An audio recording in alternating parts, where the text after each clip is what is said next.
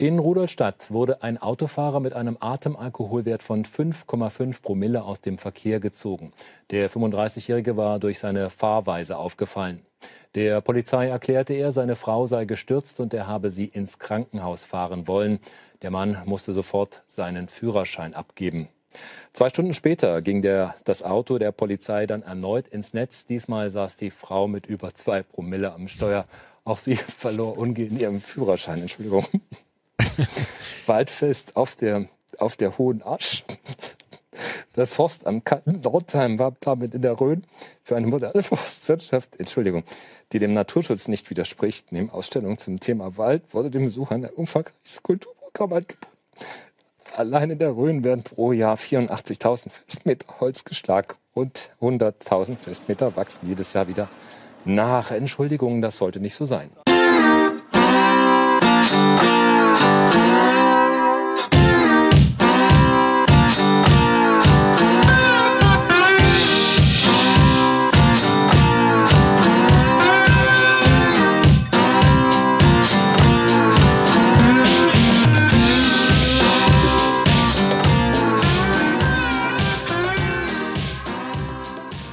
Hallihallo und herzlich willkommen bei DevCrowd diesmal wieder nur zu zweit mit Thomas Krause. Hallo. Und bei Thomas Krause ist Manuel Wenk. Hi.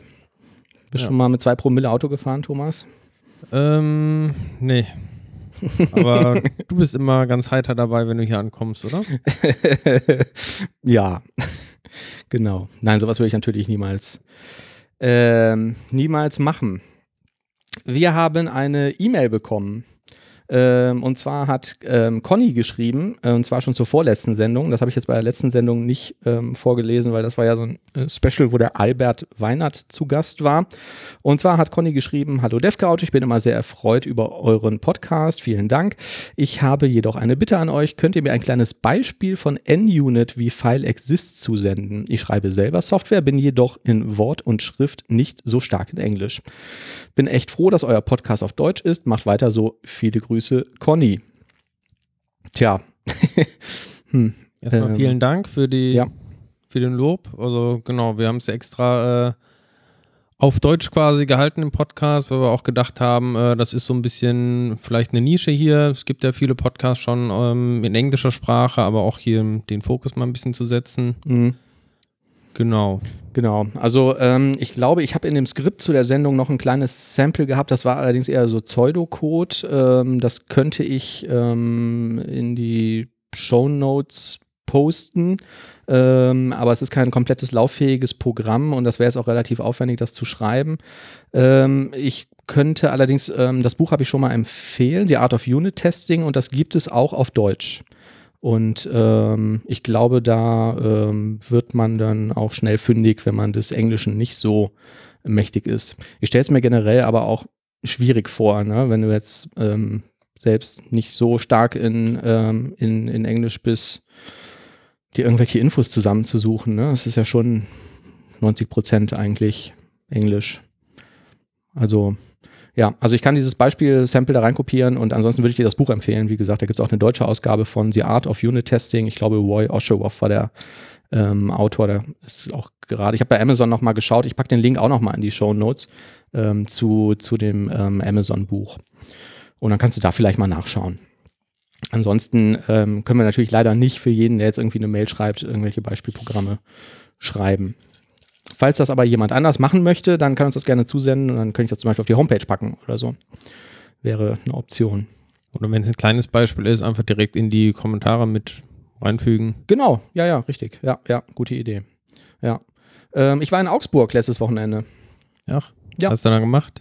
Ähm, kurzen ähm, äh, oder verlängertes Wochenende-Trip und wir sind ein bisschen durch die Stadt äh, gelaufen, haben eine Stadtführung gemacht, war natürlich bei der Augsburger Puppenkiste mhm. und ähm, ja, war, war Gibt's ganz die eigentlich nett. noch? Machen die noch irgendwelche Sendungen? Ähm, weiß ich ehrlich gesagt nicht. Die sind auf Tour international, also die ähm, touren wohl auch, haben sie da in diesem Museum zumindest gesagt, auch in China und ähm, sind auch, ähm, auch im europäischen Ausland damit irgendwie unterwegs. Ähm, jetzt zur Zeit weiß ich es nicht genau. Da vor Ort sind auch immer irgendwelche Vorstellungen. Ähm, war auf jeden Fall ganz cool, das Museum.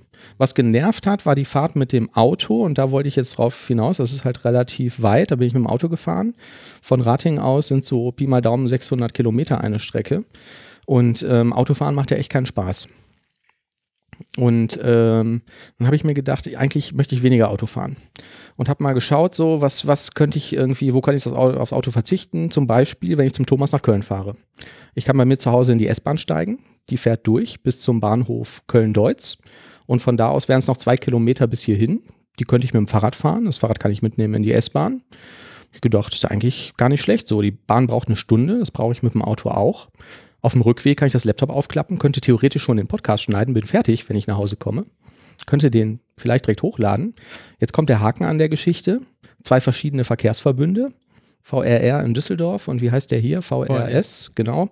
Ähm, und die haben zwar so einen Kooperationsvertrag, so dass man da irgendwie so Übergangstickets kaufen kann.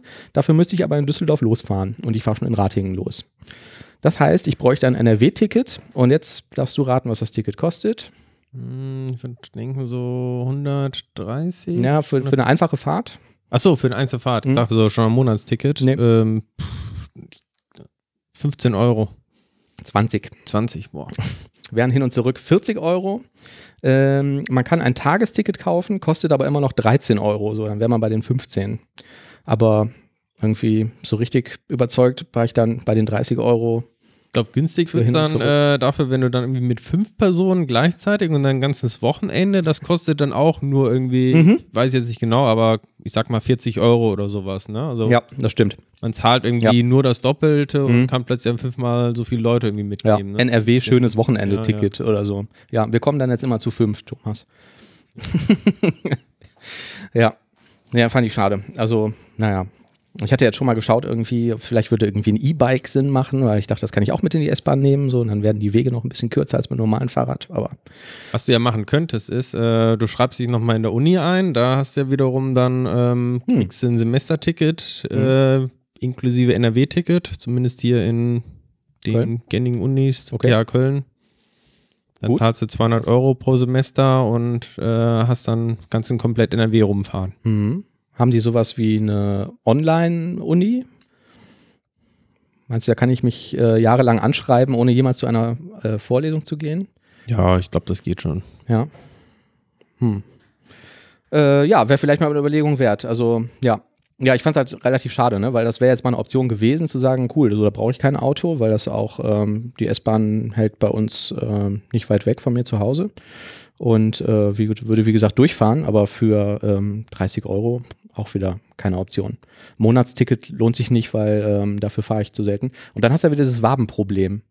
Also wenn ich dann Richtung Essen fahre, du kaufst so ein Monatsticket im VRR halt, ähm, das würde dann gelten zwischen Beispiel zwischen Ratingen und Essen, also die andere Richtung. Damit dürfte ich dann, glaube ich, nur am Wochenende Richtung Düsseldorf, Köln fahren. Und äh, ein Monatsticket, um ähm, zweimal im Monat nach Köln zu fahren, lohnt sich wahrscheinlich auch nicht. Ja. Schade. Ja, ich finde es auch leider viel zu teuer. Ähm, deshalb fand es ja cool, als vor einigen Wochen diskutiert wurde, vielleicht einen kostenlosen Nahverkehr zu machen. äh, ja. Habe auch irgendwie verstanden, äh, wahrscheinlich nicht mal eben so von heute auf morgen irgendwie gemacht. Ne? Ja, da ist ja. die Infrastruktur nicht gut genug für. Ja. Ja. ja. ja gut, das ist eine politische Diskussion. Ich glaube, es ist wahrscheinlich einfach nicht gewollt in Deutschland, ne? dass das so ähm, gemacht wird. Was aber gewollt ist, ist, dass es ein Visual Studio Update gibt. Genau, zu erfreulichen News. 6. Ja. Ähm, ja, äh, diesmal wirklich einige coole neue Features drin im 15.6er Update. Ähm, einmal Performance soll deutlich besser sein. Ich habe jetzt äh, ehrlich gesagt noch nicht äh, installiert, das Update, auch wenn es schon ein bisschen was her ist. Ähm, mhm. Aber habe bisher Gutes gehört. Äh, Pull Request Support ähm, wurde deutlich verbessert. Man kann Pull Request direkt auschecken aus dem Team Explorer raus. Ähm, ah, cool. Die, ähm, es gibt ein neues Feature, Navigate to Decompiled Sources. Mhm. War früher ja auch, ähm, oder gibt es schon lange im ReSharper, dass man also direkt ähm, bei einer Library sagen kann, go to Implementation und er führt einen direkt quasi zum Quellcode oder zu einem dekompilierten Quellcode, wenn er äh, entsprechend den richtigen nicht hat. Ja. Das ist, glaube ich, auch ganz praktisch. Ja. Ich habe insgesamt äh, über die letzten Updates, vielleicht ganz kurz zu dem Stichpunkt, ähm, ist das extrem verbessert worden, auch insgesamt mit ähm, automatisch äh, Quellcode reinsteppen. Äh, kannst mittlerweile eigentlich bei allen Standard Microsoft Packages, äh, wenn du entsprechend Visual Studio so eingestellt hast, äh, da direkt rein debuggen. Wenn du irgendwo einen Stack Trace hast, einfach sagen, Load Symbols, der findet die. Mhm. Das ist also echt äh, super mittlerweile. Ja. Ähm, genau, das sind so irgendwie waren jetzt die Highlights, die ich gesehen hatte, aber es gibt eine ganze Liste irgendwie. Link packen wir wieder in die Show Notes. Ähm, da ist bestimmt für jeden etwas dabei. Ja, glaube ich auch. Man müsste das eigentlich mal ähm, ohne ReSharper installieren. Ne? Also sie machen immer so Werbung dafür, hier Performance ist total gestiegen und so, aber ähm, ich glaube, also was auf meiner Maschine das immer wieder ähm, ausbremst, ist diese ReSharper-Code-Analyse nach dem, nach dem Öffnen der Solution. Ja. Ach, und ein äh, Feature, was auch äh, schon eigentlich im letzten Update reinkam, was aber jetzt nochmal verbessert ist, das will ich unbedingt mal ausprobieren. Ich hatte noch keine Gelegenheit dazu. Ähm, nennt sich äh, Azure Snapshot Debugging. Mhm. Ähm, heißt, du kannst in deinem Code auf, deinem, äh, auf deiner Entwicklermaschine kannst du so Snapshot Breakpoints quasi setzen und mhm. bist mit deinem mit deiner Azure Web App, die irgendwo in Produktion läuft, quasi verbunden und sobald irgendein Client von außen, also kann es natürlich selber sein, um irgendeine Fehlerkondition irgendwie zu triggern oder auch tatsächlich äh, ein echter Kunde, quasi in diesen, an diesen Codepunkt kommt, dann zieht er einen Snapshot, hält aber jetzt irgendwie nicht an, sondern lässt den ganz normal weiterlaufen. Und das verzögert irgendwie jetzt den Request selber nur um wenige Millisekunden. Die geben irgendwas an, so, ich glaube, 20 Millisekunden oder sowas, das vielleicht länger dauert. Mhm. Also in der Regel jetzt kein, kein größeres Problem. Ja. Und dein Visual Studio hält dann quasi direkt an und du hast Zugriff quasi auf so, ja, auf die entsprechenden Variablenwerte oder was auch immer du dann mhm. da brauchst. Also wahrscheinlich mhm. ähnlich wie wenn du in so ein Memory Dump irgendwie öffnest, falls das mal jemand gemacht hat. Ja, ähm, das habe ich auch mal gesehen in so einem, ich glaube, auf der letzten Bild haben die das in so einer Präsentation gezeigt. Ähm, fand ich auch echt beeindruckend. Ähm, weißt du, ob das nur bei Azure funktioniert oder ob ich das auch mit dem IES auf meinem selbst gehosteten Server benutzen kann. Ich glaube, das ist ein spezielles Azure-Feature nur. Ja, ja, schade eigentlich, ne? Ja. ja. Ja, ich fand das auch ganz cool, ne? Man hat es ja relativ häufig, oder das heißt relativ häufig, kommt halt schon mal vor, dass man irgendwie dann auf der Produktion irgendeinen Fehler hat, den man so nicht nachstellen kann. Und dafür stelle ich mir das auch ganz praktisch vor, ja. ja. Ähm, weißt du, äh, wir schweifen ja gerne ab und stellen Fragen, die dann keiner beantworten kann, ähm, ob ich das auch also es muss ja jetzt irgendein Feature geben, wahrscheinlich mit irgendeiner Library implementiert, die dann in dem Moment dieses Snapshot erstellt, ob ich das selbst irgendwie benutzen kann. Dass ich sagen kann, hier in meinem Code setze ich jetzt immer einen Snapshot, wenn jene und jene Bedingung einfällt, äh, eintrifft, speichere den auf die Platte und lade mir das in Visual Studio. Hm, das weiß ich nicht genau. Also ich vermute, ähm, wahrscheinlich intern wird es so laufen, dass in der Azure-Infrastruktur quasi so eine Art Debugger oder zumindest über diese APIs, die es halt in, diesem .NET Runtime quasi gibt, um mhm. ähm, ja, um da so in, in, Code quasi reinzugehen, wahrscheinlich äh, ja. entsprechend was gesetzt wird. Ja, ich würde auch vermuten. Beziehungsweise vielleicht ist nicht die Debugger-API, sondern es gibt ja auch diese ähm, Profiling-API. Genau. Also irgendwas über diese Mechanismen, ja. vermute ja. ich mal, dass es da ist. Also ich hätte mir zumindest vorgestellt, dass es über die Managed Runtime jetzt keinen wahnsinnigen Klimmzug erfordert, jetzt mal den aktuellen Status irgendwo weg, ähm, wegzudumpen. Ne? Ja. Also ähm, ist das das, ist das, ähm, wie heißt das Feature? Ist das Snapshot Debugging? Ich glaube, es heißt äh, Snapshot-Debugging, ja. Okay, weil. Also, ähm, beziehungsweise wahrscheinlich äh, mit Stichwort Azure dazu noch zu setzen, ist wahrscheinlich hilfreich, weil es gibt ja auch ähm, ja. diese, ja, Memory Dump, äh, die man ja schon immer quasi auch debuggen kann. Mhm. Also, ich weiß nicht, ähm, wer das nicht äh, kennt, das geht halt auch ähm, schon lange über Azure oder auch über andere eigene Server, wenn man quasi einen Memory Dump von diesem ähm, Webprozess quasi zieht Mhm. Geht, glaube ich, auch über den Taskmanager. Ähm, kann ich diesen Memory Dump halt auch im Visual Studio öffnen und sehe dann, in welchem Zustand befindet sich der Prozess momentan. Kann mir also alle Threads angucken. Ähm, wenn der jetzt irgendwo stehen geblieben ist, äh, sehe ich das entsprechend in Stack Trace, die Variablenwerte an der Stelle.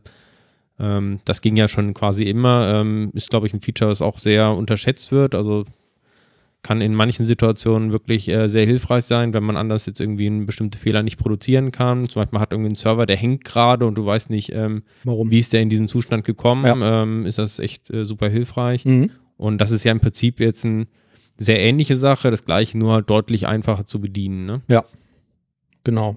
Ja, cool. ähm, genau, so, das war jetzt die Version 15.6.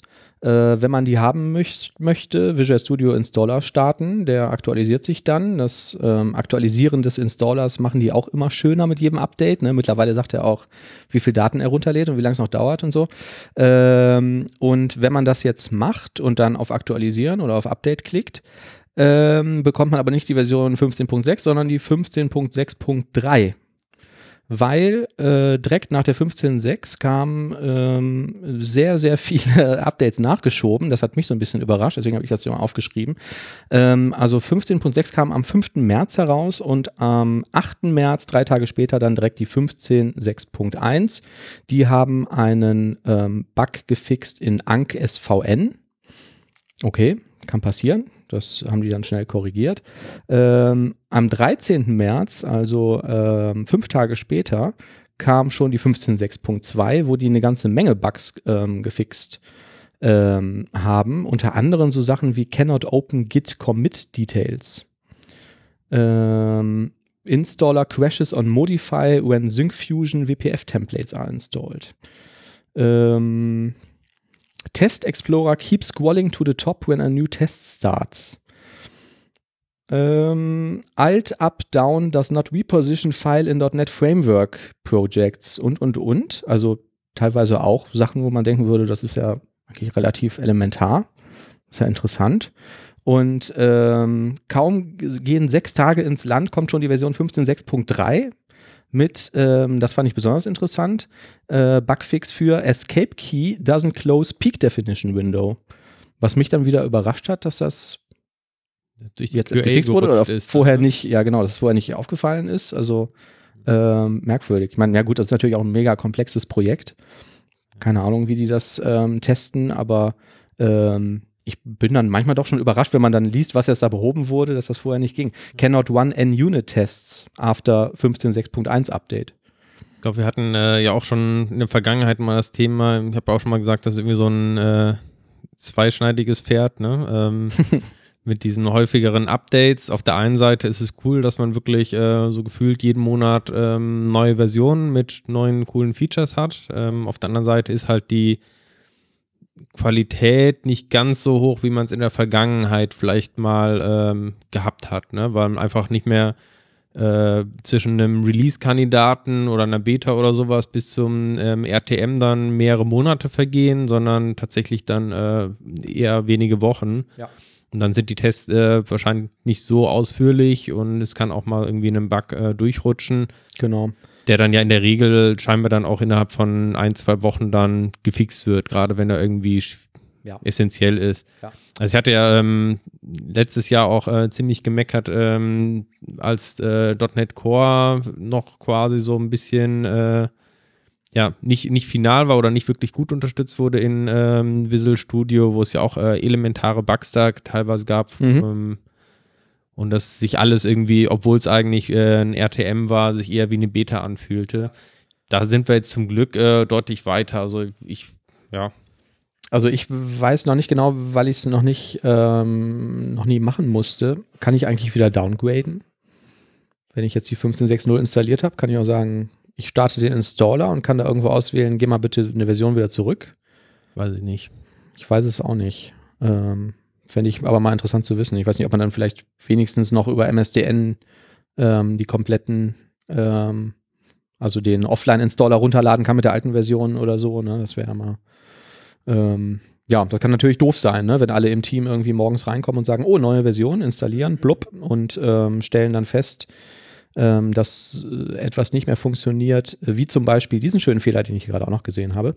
Opening a solution with tests and clicking any toolbar item in Test Explorer causes Visual Studio to crash. hm, okay. Kann man machen. Ähm, gut, ist dann ähm, äh, natürlich auch relativ schnell behoben worden. Ähm, bei den ähm, Release Notes, die packen wir auch nochmal in die Show Notes, ist auch noch eine ja, relativ lange Liste mit ähm, bekannten Fehlern. Also bekannte Bugs in dieser Version. Ähm, die sind teilweise, ähm, wie ich das sehe, aber auch für Visual Studio für Mac bezogen. Also die ähm, werfen das da wohl alles in einen Topf, wenn man auf diesen Button klickt. Da muss man ein bisschen auf, ähm, aufpassen. Ja, ähm, mit den Updates ist es ja bei Windows 10 auch ähnlich. Also es gibt nicht ganz so häufig Windows 10 Updates, wie es irgendwie Visual Studio Updates gibt, aber der Mechanismus ist ja auch ähnlich. Äh, in welchem Release-Zyklus sind die? Ich glaube, alle sechs Monate oder alle drei Monate, dass so neue Windows, ich glaube, alle hm. größeren Windows-Versionen. Ungefähr jedes Monate, ne? halbe Jahr, genau, ja. Genau. Kommt eine, äh, ich weiß nicht, wie sie es jetzt nennen, Major Update ist es nicht mehr, aber. Die haben ja immer spezielle Namen, ne? Fall Creators Update. Genau. Gibt es nicht auch das Spring Creators Update oder so? Ja, ja, genau, ja. mag sein, ja. Ähm, Genau, und ich hatte jetzt gelesen, in dem nächsten Windows 10 Update ähm, soll es äh, Windows ML integriert sein, eine spezielle Machine Learning API quasi als Bestandteil von Windows 10. Mhm. Also ich finde, ähm, da merkt man schon, dass das äh, Thema auf jeden Fall ähm, immer mehr Bedeutung gewinnt. Wir hatten ja in vergangenen Folgen auch immer mal wieder äh, über das Thema gesprochen. Mhm.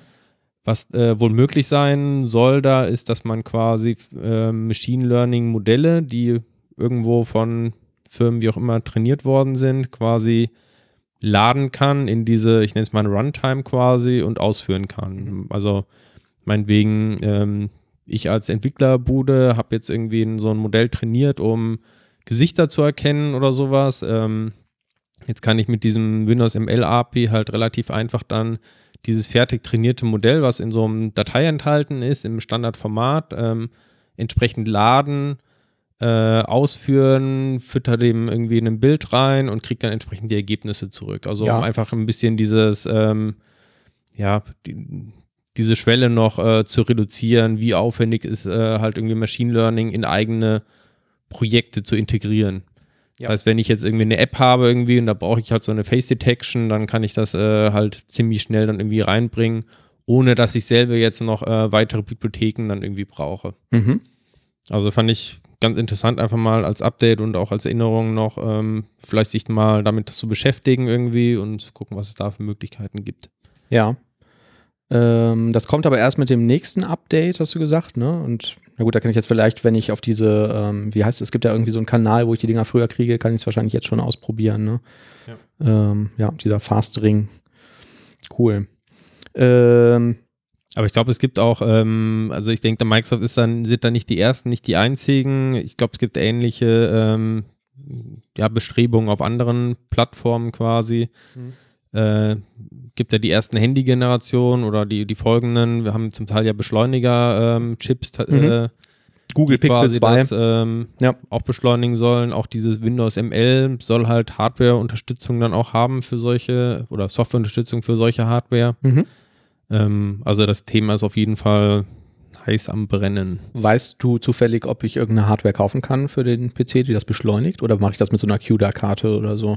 Also auf jeden Fall ähm, kannst du das mit Grafikkarten machen. Mhm. Ähm, ob es jetzt, ja, so im normalen Einzelhandel diese Beschleunigerkarten äh, zu kaufen gibt und wie die konkret dann auch von Windows ML oder von anderen Frameworks unterstützt wird, das weiß ich nicht. Ja, also, ja.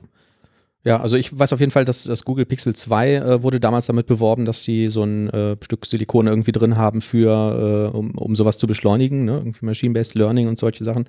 Und ähm, da war ich dann aber auch überrascht, als ich vor ein paar Monaten gelesen habe, dass es jetzt erst ein Android-Update äh, für, also auch für das Pixel 2 äh, gegeben hat, äh, dass das Ding überhaupt erstmal nutzbar macht und da irgendwie eine öffentliche API zur Verfügung stellt und so. Ich meine, man muss ja auch da unterscheiden, so ein bisschen ähm, zwischen dem eigentlich ein Training dieser Modelle, also der Entwicklung, sage ich mal, ähm, und nachher der Ausführung. Das ist ja nicht unbedingt die gleichen ähm, Herausforderungen.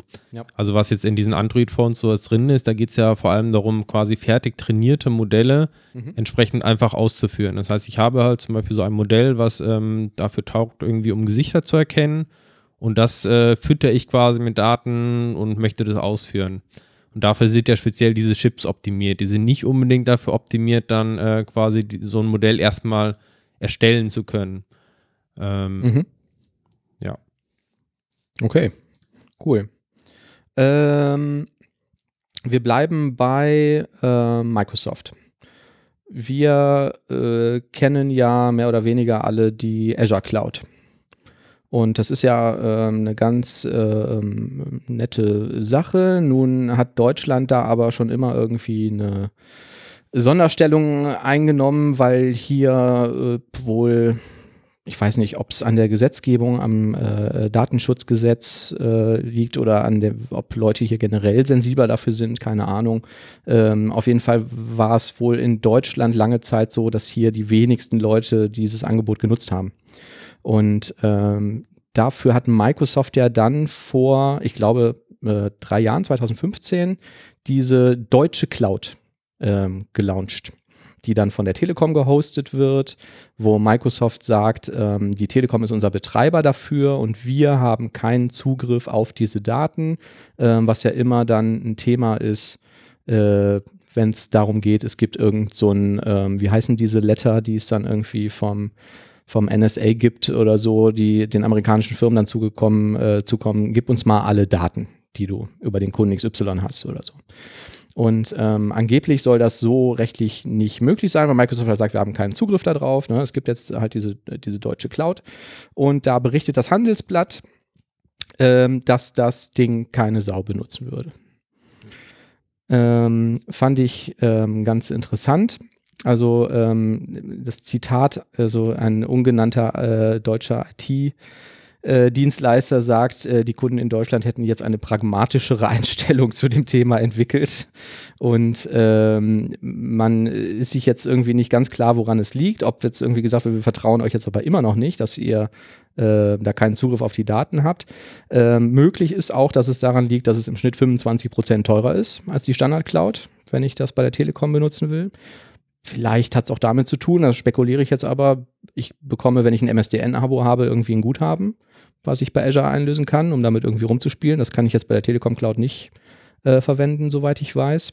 Und die hängen äh, nach meiner Kenntnis auch immer mit den ganzen Updates und Features ein bisschen hinterher. Ja, ja ist ja eine komplett eigene, ähm, ich weiß nicht, wie es nennt, Azure Instanz oder sowas könnte man es vielleicht sagen, ne? Also mhm. so komplette separate Azure Welten irgendwie, ja. ne? Ja. Gibt es interessanterweise auch, ähm, ich hatte mich damit beschäftigt, es gibt eine ähm, spezielle Azure Cloud quasi in den USA, die für Regierungen und sowas genutzt wird, die quasi auch unabhängig irgendwie läuft. Aha. Ich glaube, es gibt eine in China quasi, es gibt diese Deutschland Cloud, das heißt, es sind quasi. Okay, also es gibt mehrere. Es gibt mehrere Azure Clouds und es ja. gibt mhm. die große Azure Cloud, sag ich mal, äh, die ja. dann wiederum nicht zu verwechseln, verschiedene Datencenter natürlich hat. Ne? Das mhm. heißt, ich kann der normalen Azure Cloud ja auch sagen, ich möchte jetzt gehostet werden in äh, Europe, genau. ähm, West Europe, North Europe und die ganzen tausend Datencenter, die, oder tausend völlig übertrieben, ja. aber die es halt weltweit gibt. Genau, es gibt eine Menge und dann wirst ähm, du gefragt, du musst so eine Resource Group anlegen und sagst dann, die soll jetzt bitte liegen in genau. USA, weil das ist am billigsten. Oder Aber da kann ich halt jetzt nicht auswählen, ich möchte jetzt in diese spezielle Deutschland Telekom Cloud, sondern das mhm. ist halt wirklich eine komplett separate Instanz, ähm, hat dann auch irgendwie eine eigene Domain, also es ist halt nicht dieses äh, portal.azure.com, sondern ja. ich weiß nicht mehr wie. Mhm. Ähm, das ist komplett separat. Deshalb ist es vielleicht auch erstmal gar nicht so offensichtlich. Ja, der Preis ist 25% teurer. Ich denke wahrscheinlich auch ein Argument. Ja. Und vielleicht reicht es auch manchen Firmen, je nachdem, wie sie dann den Datenschutz jeweils interpretieren, äh, dann auch, dass sie sagen, okay, wenn das Datencenter vielleicht irgendwo in Deutschland oder zumindest in der Europäischen Union sich befindet, dann reicht das vielleicht schon aus, auch wenn es nicht, äh, nicht die Telekom da irgendwie als Treuhänder drin ist. Ja, ja. Solange die Sachen halt tatsächlich nicht in auf Festplatten, sage ich mal, in den USA irgendwo liegen. Mhm. Ja, es gab ja ähm, vor ein paar Wochen nochmal irgendwie so ein Gerichtsurteil, wo es jetzt, es ging glaube ich nur durch mehrere Instanzen in den USA, ähm, darum ging, dass Microsoft ähm, Behörden in den USA nicht Zugriff geben wollte auf einen Hotmail-Account, der auf äh, Servern gehostet war, die nicht in den USA lagen.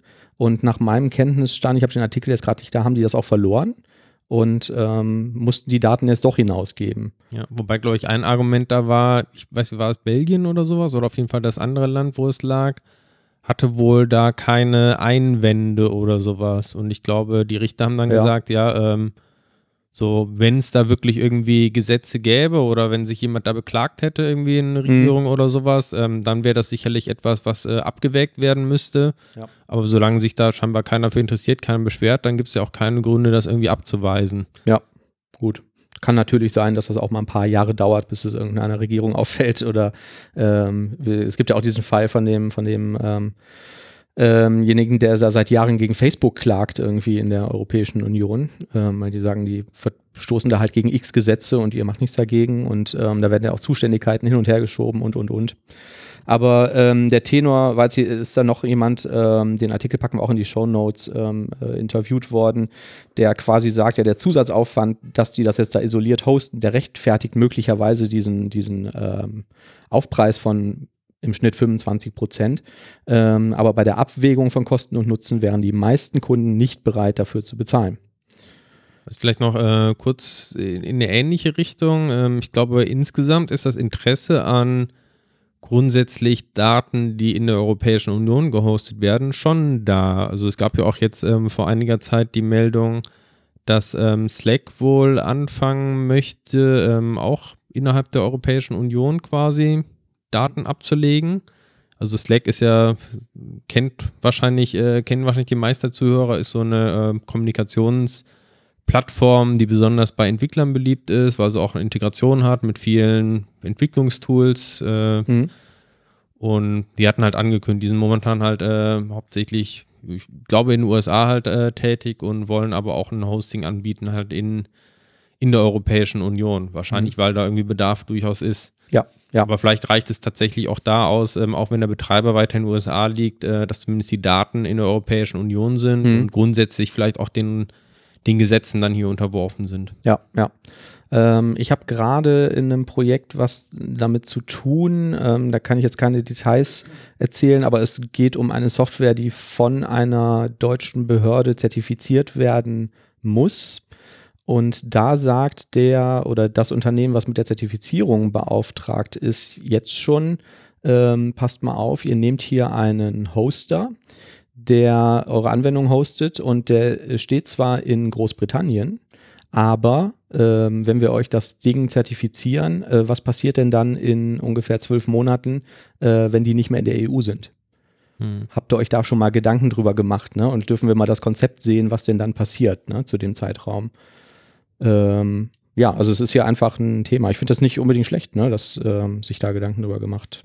Also ich glaube, das Thema wird immer interessanter. Es gibt ja jetzt auch ähm, ab Mai diese neue Datenschutzgrundverordnung, die ja in Kraft tritt. Und ich habe schon den Eindruck, dass es einige auch beschäftigt. Ähm, die ähm, Heiser hat äh, auch irgendwie so ein schönes Ding online gestellt. Ich glaube, die nennen das irgendwie den Datenschutz-Folterbogen, äh, mhm. den man quasi nur noch irgendwie ausfüllen muss oder den man eigentlich nur noch irgendwie abschicken muss an irgendeine Firma und dann mal fragt, ja, was habt ihr denn eigentlich so alles über mich gespeichert und von welchen äh, Drittanbietern wird das irgendwie alles verarbeitet und hin und her und ich glaube, dass äh, da hätten die ein oder anderen Unternehmen schon ein Problem, das alles zu Absolut. benennen. Also ja, ja.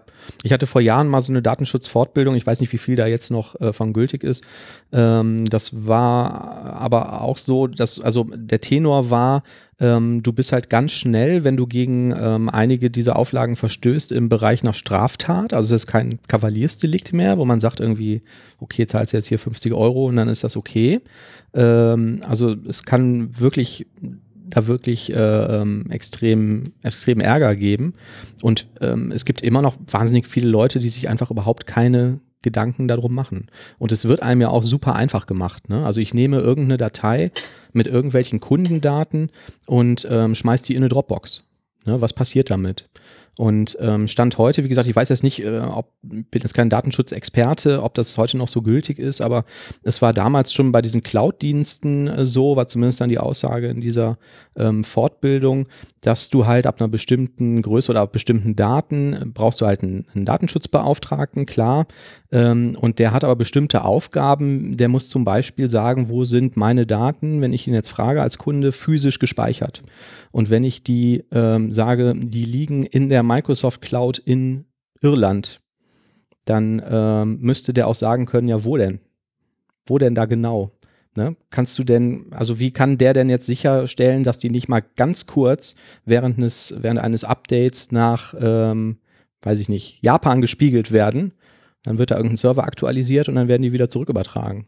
Hm. Und ähm, im Prinzip ähm, kann der das nur beantworten, wenn der auch physischen Zugriff auf diese Server hat. Okay, die Frage ist, äh, ob man ihm dann immer noch irgendwas vormachen kann, aber äh, es gibt halt einfach äh, Auflagen, die eventuell nicht erfüllt werden können, äh, wenn man solche Dienste nutzt. Und äh, ich glaube, da lohnt es sich wirklich, ähm, sich da mal mit zu beschäftigen oder gut beraten zu lassen gerade nochmal ähm, gegoogelt, also tatsächlich mit der Datenschutzgrundverordnung. Also eine große Änderung ist ja auch tatsächlich, dass diese Geldbußen einfach extrem viel höher sind, als es vorher war. Mhm. Das vorher vielleicht, äh, ich einfach mal, sag mal ein paar tausend Euro oder sowas vielleicht waren irgendwie, wo sich jetzt keine, kein größeres Unternehmen irgendwie Sorgen gemacht hat, ähm, ist das halt wirklich ähm, bis zu 4% des gesamt weltweit erzielten Jahresumsatz. Oh. Oder 20 äh, Millionen Euro, was jeweils äh, der höhere Betrag ist. Mhm. Und ich glaube, das lässt dann auch äh, so Unternehmen wie Facebook oder sowas dann tatsächlich mal äh, zittern. Ja. Ja, spannendes Thema auf jeden Fall. Ähm, trotzdem, Microsoft plant jetzt auch noch zwei ähm, neue Rechenzentren in Deutschland, die dann aber ohne diesen Datentreuhänder äh, laufen sollen sprich die dann, ähm, so habe ich es jetzt verstanden, der normalen Azure Cloud ähm, zugeschaltet werden. Sodass ich dann in meiner Resource-Gruppe halt auswählen kann, ich möchte das Ding, ähm, soll in Deutschland liegen. Ja. Ja, cool. Ähm, ja, äh, sonst mache ich mal weiter mit noch anderen äh, mhm. interessanten Themen. Schieß los. Ähm, ja, letzte Woche ist ja leider Stephen Hawking verstorben, der berühmte Physiker und ähm, ja, äh, will dazu selber gar nicht so viel sagen irgendwie. Ich denke, es hat ja jeder mitbekommen irgendwie und ähm, mhm. was ich ganz interessant fand, ähm, Intel hat jetzt äh, das irgendwie zum Anlass genommen, die äh, Anwendung als Open Source zu veröffentlichen, die wohl von Stephen Hawkins quasi benutzt wurde. Einmal für diese berühmte Sprachsynthese, die man erfindet, aber auch um so einen, um den Computer eigentlich zu bedienen. Und irgendwie, ich hatte da drauf geklickt, weil da stand irgendwie erstmal als äh, Schlagwort auch, das ist eine äh, .NET 4.5 äh, WinForms-Anwendung. Das fand ich ganz interessant irgendwie. Dachte ich, okay, bin Aha. mal neugierig und guck da rein. Und es war aber ein, tatsächlich ein ganz interessanter Artikel, der so ein bisschen beschreibt, ähm, wie funktioniert das eigentlich? Also ähm, Stephen Hawkins hatte ja, ist ja nicht nur an einen Rollstuhl gefesselt, sondern auch in der Mobilität insgesamt sehr, sehr stark immer oder zumindest die, äh, über die letzten vielen Jahre eingeschränkt gewesen, sodass er ja nach meinem Wissen nur tatsächlich durch so Muskelzucken noch überhaupt kommunizieren mhm. konnte mit der Außenwelt. Mhm. Ne? Ja. Ähm, tatsächlich ist halt diese Anwendung, hat halt so eine Erkennung drin, dass die ähm, halt dieses Muskelzucken erkennt und das ist tatsächlich auch nur der einzige Trigger. Also einfach nur dieses, äh, durch diesen einen einzigen, ich nenne es mal, kann sich ja vorstellen, wie ein Mausbutton. Du hättest irgendwie als einzige Möglichkeit zu interagieren, Mausklick, ohne irgendwie, dass du einen Cursor bewegen kannst oder sowas, sondern einfach nur einen Klick, eine einzelne Taste irgendwie. Ja. Und darüber schaffen die es tatsächlich, dann ein Interface abzubilden, wo du dann ähm, nicht nur eine Tastatur hast, wo du Sachen eingeben kannst, sondern so ein tatsächlich auch Anwendungen komplett bedienen kannst. Ne? Mhm. Geht dann zum Beispiel so los, irgendwie ähm, erstmal durch die erste Muskelzucken oder sowas wird das überhaupt erstmal aktiv ne? und ja. kriegst dann irgendwie so eine Tastatur mit so ein paar Extra-Funktionen noch ausgewählt, ähm, kriegst dann, äh, das wechselt irgendwie, äh, blinkt dann erstmal im oberen Bereich, unteren Bereich, wählst also aus, wo befindet sich jetzt irgendwie die Taste, die du machen möchtest. Ähm, da musst du halt im richtigen Moment nochmal quasi diese Zucken irgendwie entsprechend Ähm, dann ist entweder der obere Bereich aktiv und dann geht er durch jede einzelne Zeile quasi, dann hast eine Zeile, äh, wählst du dann aus und dann da nochmal jede Spalte. Dann aber dann, weil es ja sehr, sehr mühselig wäre, da wirklich jedes Wort einzutippen, dann halt entsprechend möglichst intelligent mit Vervollständigung und so weiter. Dann gibt es extra Funktionen zum Menü aktivieren, irgendwie durchs Menü gehen oder sowas. Also fand ich schon sehr beeindruckend, wie man echt mit so einer absoluten Limitation da ähm, so eine, ich nenne mal der Situation entsprechend relativ komfortablen UX dann noch irgendwie machen kann. Ne? Ähm, mhm. Also scheinen sich echt wirklich Mühe mitgegeben zu haben und finde ich einen sehr interessanten, lesenswerten Artikel. Also, Klingt auch wahnsinnig spannend. Ich habe die ganze Zeit Kopfkino, während du das erzählst, ob ich damit jetzt auch Visual Studio bedienen kann und dann nur noch vor dem Rechner sitze und irgendwie zucken muss, um irgendwie meinen Code einzugeben oder so. Ja, also Können ich glaube, theoretisch würde es gehen irgendwie. Ähm, wahrscheinlich ist es nicht darauf optimiert so, aber ähm, er hat ja tatsächlich auch äh, einiges damit geschrieben. Ich weiß gar nicht, ähm, also er hat ja bis zuletzt äh, auch irgendwie noch Papers mit veröffentlicht. Ich weiß jetzt nicht genau, wie viel jetzt er wirklich dann selber da geschrieben hat, aber mhm. ähm, also fand ich auf jeden Fall sehr beeindruckend, ja. Ja, cool. Klingt spannend. Und ähm, du hast gesagt, das wäre jetzt veröffentlicht worden als Open Source, dann mhm. kann ich mir das runterladen und ausprobieren. Ja, wobei, jetzt muss ich mal eben gucken, äh, ich glaube, ich habe jetzt gerade gelogen, ich habe jetzt äh, irgendwie auch mal auf den Link geguckt, da stand irgendwas von äh, 2015, ähm, also das heißt, tatsächlich, äh, Intel hat das scheinbar schon vor längerer Zeit irgendwie veröffentlicht, äh, okay. ist dann jetzt nur noch mal irgendwie hochgebabbelt, ja. ähm, ansichtlich des äh, Todes. Ja. Aber ich denke, ja, der Rest ist auf jeden Fall trotzdem äh, immer noch sehr, sehr interessant und ja, beeindruckend, ne? Genau. Also auch wenn man ähm, daran denkt, dass vielleicht irgendwann die Geräte immer kleiner werden und ich mir irgendwann nur noch äh, nur noch die Google-Brille habe oder irgendeinen Knopf im Ohr oder so und dann damit wirklich genug Interaktionen ausführen kann, auch ohne äh, dauernd mit dem Ding sprechen zu müssen, wie mit ähm, dem Gerät, dessen Namen ich jetzt nicht sagen will, damit es jetzt nicht anspringt hm. und sich mit mir unterhält. Mhm. Ja. Genau. Cool. Und ich finde es auch mal interessant, dann nochmal das äh, auch vielleicht als Anlass zu nehmen, zu überlegen bei den eigenen Webseiten, Apps oder was auch immer schreibt, ob da auch so eine grundlegende ähm, Accessibility ja. irgendwie drin ist. Ja. Tatsächlich gibt es ja so ein paar Quick-Wins oder sowas, die man vielleicht da machen kann, mhm. wo man mit relativ wenig Aufwand zumindest die rudimentäre Funktionalität irgendwie sicherstellt. Mhm. Sowas wie Keyboard-Navigation irgendwie ähm, ordentlich bereitstellen ähm, oder ja. Auszeichnungen bestimmte zu machen halt im Code. Ja. Also, ja. Das stimmt. Das dann ja. zu machen. Ja, ja. Wird manchmal, ähm, also ich habe ja mal im, im Callcenter-Software-Bereich äh, gearbeitet, da wurde das sehr viel häufiger auch gefordert als jetzt in den letzten Projekten, in denen ich ähm, war, weil ähm, sehr viele Leute mit äh, ähm, Behinderungen da auch wohl in, diesem, in dem Bereich arbeiten. Mhm. Ähm, ja, das ging auch mit, äh, mit Windows Forms, konnte man da auch überraschend viel äh, machen damals. Also, ich weiß gar nicht, ich habe mich bei WPF nie wirklich damit beschäftigt, ob das da äh, genauso tiefgehend war. Schöne Sache. So, wenn ich das runterladen will, kann ich das jetzt über meine neue Mobilflatrate machen, habe ich gelesen. Es kann sein, dass ich die jetzt brauche, weil ich habe meinen DSL-Anschluss zu Hause gekündigt. Der läuft irgendwann im April aus und mein neuer äh, Provider hat sich noch nicht bei mir gemeldet. Oh, okay. Ich bin mal gespannt. Ja.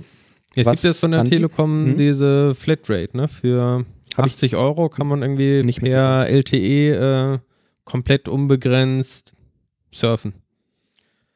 Ähm, heißt, ich zahle, ich schließe einen Vertrag ab der wahrscheinlich über zwei Jahre läuft, wie das immer so ist, und zahle 80 Euro im Monat und habe LTE Unlimited. Ja.